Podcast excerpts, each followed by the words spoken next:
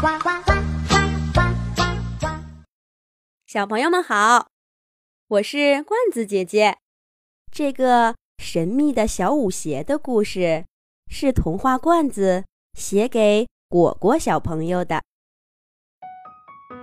小七是一个胖胖的女孩子，她长着胖胖的小腿儿、胖胖的小手和胖胖的小脸蛋儿。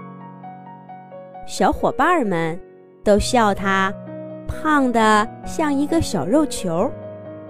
这一天，幼儿园来了一位舞蹈老师，他要为一个月以后的幼儿园毕业晚会选舞蹈演员。被选中的小朋友都会穿着漂亮的舞蹈服和舞蹈鞋，在晚会上跳舞。所有的小朋友都很兴奋，他们都挺直了小身板儿，希望老师能挑选自己。小七也在座位上坐得笔直笔直的，扬着肉乎乎的小脸儿，看着老师。老师打量着大家，按照他心里的标准，一个一个的读着名字。小红、婷婷、佳佳，有十几个小朋友被选中了。这几个小朋友从座位上走出来，站在讲台上，脸上写满了高兴劲儿。老师走到小七面前，看着他的小胖脸儿，摇了摇头，然后。就又去看其他的小朋友了。很快，舞蹈队的成员都挑好了。小七失望地看着他们，跟着老师去了舞蹈室。从那天开始，舞蹈队的小朋友们每天都跟着老师排练舞蹈，为晚会做准备。小七。总是站在舞蹈室的门口，看他们练习，抬腿、弯腰、转圈。小朋友们跟着老师的口令，一遍一遍的练习，动作越来越熟练，越来越优美。小七在门口一边羡慕的看着，一边跟着练习。可是。没有老师的指导，小七的动作总是显得很笨拙。有时候，舞蹈室里的小伙伴看见了，就会发出一声呼啸。慢慢的，小七都不好意思再练了。这一天，老师对舞蹈队的小朋友们说：“今天，咱们。”要去挑选衣服和舞鞋啦！只有穿上美丽的舞蹈服和舞蹈鞋，你们才是真正的舞蹈演员。特别是舞蹈鞋，一定要挑一双适合自己的。小朋友们都乐坏了，大家兴高采烈地跑去了服装室。小七也跟着去了。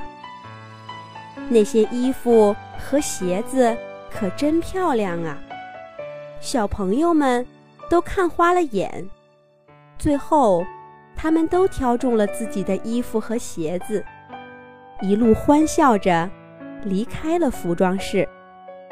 只剩下小七一个人，垂头丧气地站在服装室的门口。他难过的想：“如果我也能挑一双舞蹈鞋，该多好呀！我好想穿着漂亮的舞鞋，在晚会上跳一支舞。”正想着，小七忽然听见一阵细细的声音，对自己说：“小七，小七。”你穿着我去跳舞吧，我保证，你是晚会上最出色的舞者。”小七擦了擦脸上的泪水，四下看看，服装室的门口已经没人了。是谁在说话呢？是我，是我，我就是你面前的小舞鞋。小七低头一看，地上果然有一双红色的小舞鞋，在不停地跳跃着。小舞鞋应该很久都没有被人挑中过了，它身上落满了尘土。小七蹲下身子，把小舞鞋擦干净，看着小舞鞋问道：“你能让我在晚会上？”跳一支舞吗？小舞鞋一边跳动一边回答说：“那当然，我是一双有魔法的舞鞋，只不过他们都不知道罢了。不信，你穿上试试。”还不等小七回答，小舞鞋就跳到了小七的脚下。小七。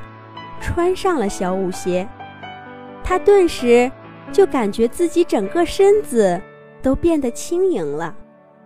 小七情不自禁地跟着小舞鞋哼唱的旋律跳起舞来，他越跳越快，越跳越好。小七开心地跳了一圈儿又一圈儿。从这天开始。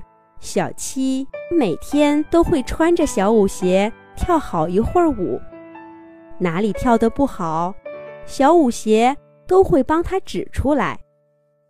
就这样，到了晚会的前一天，小七已经跳得非常熟练、非常优美了。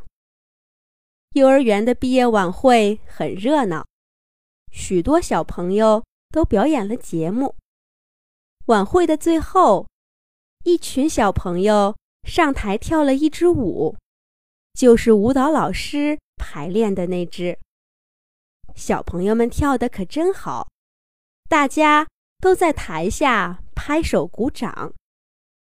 可是就在他们刚刚跳完，主持人准备宣布晚会结束的时候，会场的角落处传来了一阵。清清细细的音乐声，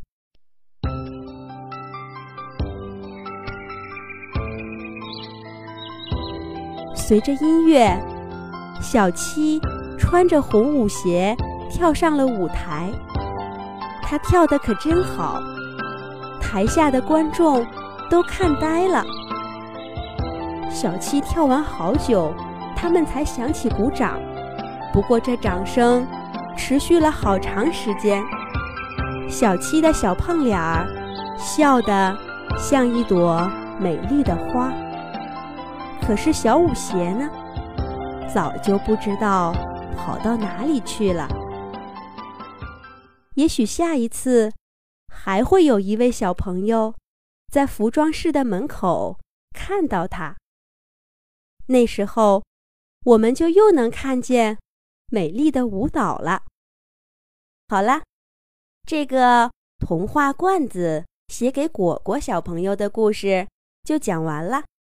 罐子姐姐祝果果小朋友也能有一双神秘的小舞鞋。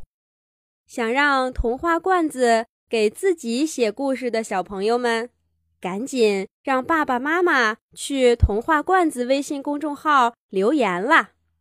小朋友们。再见。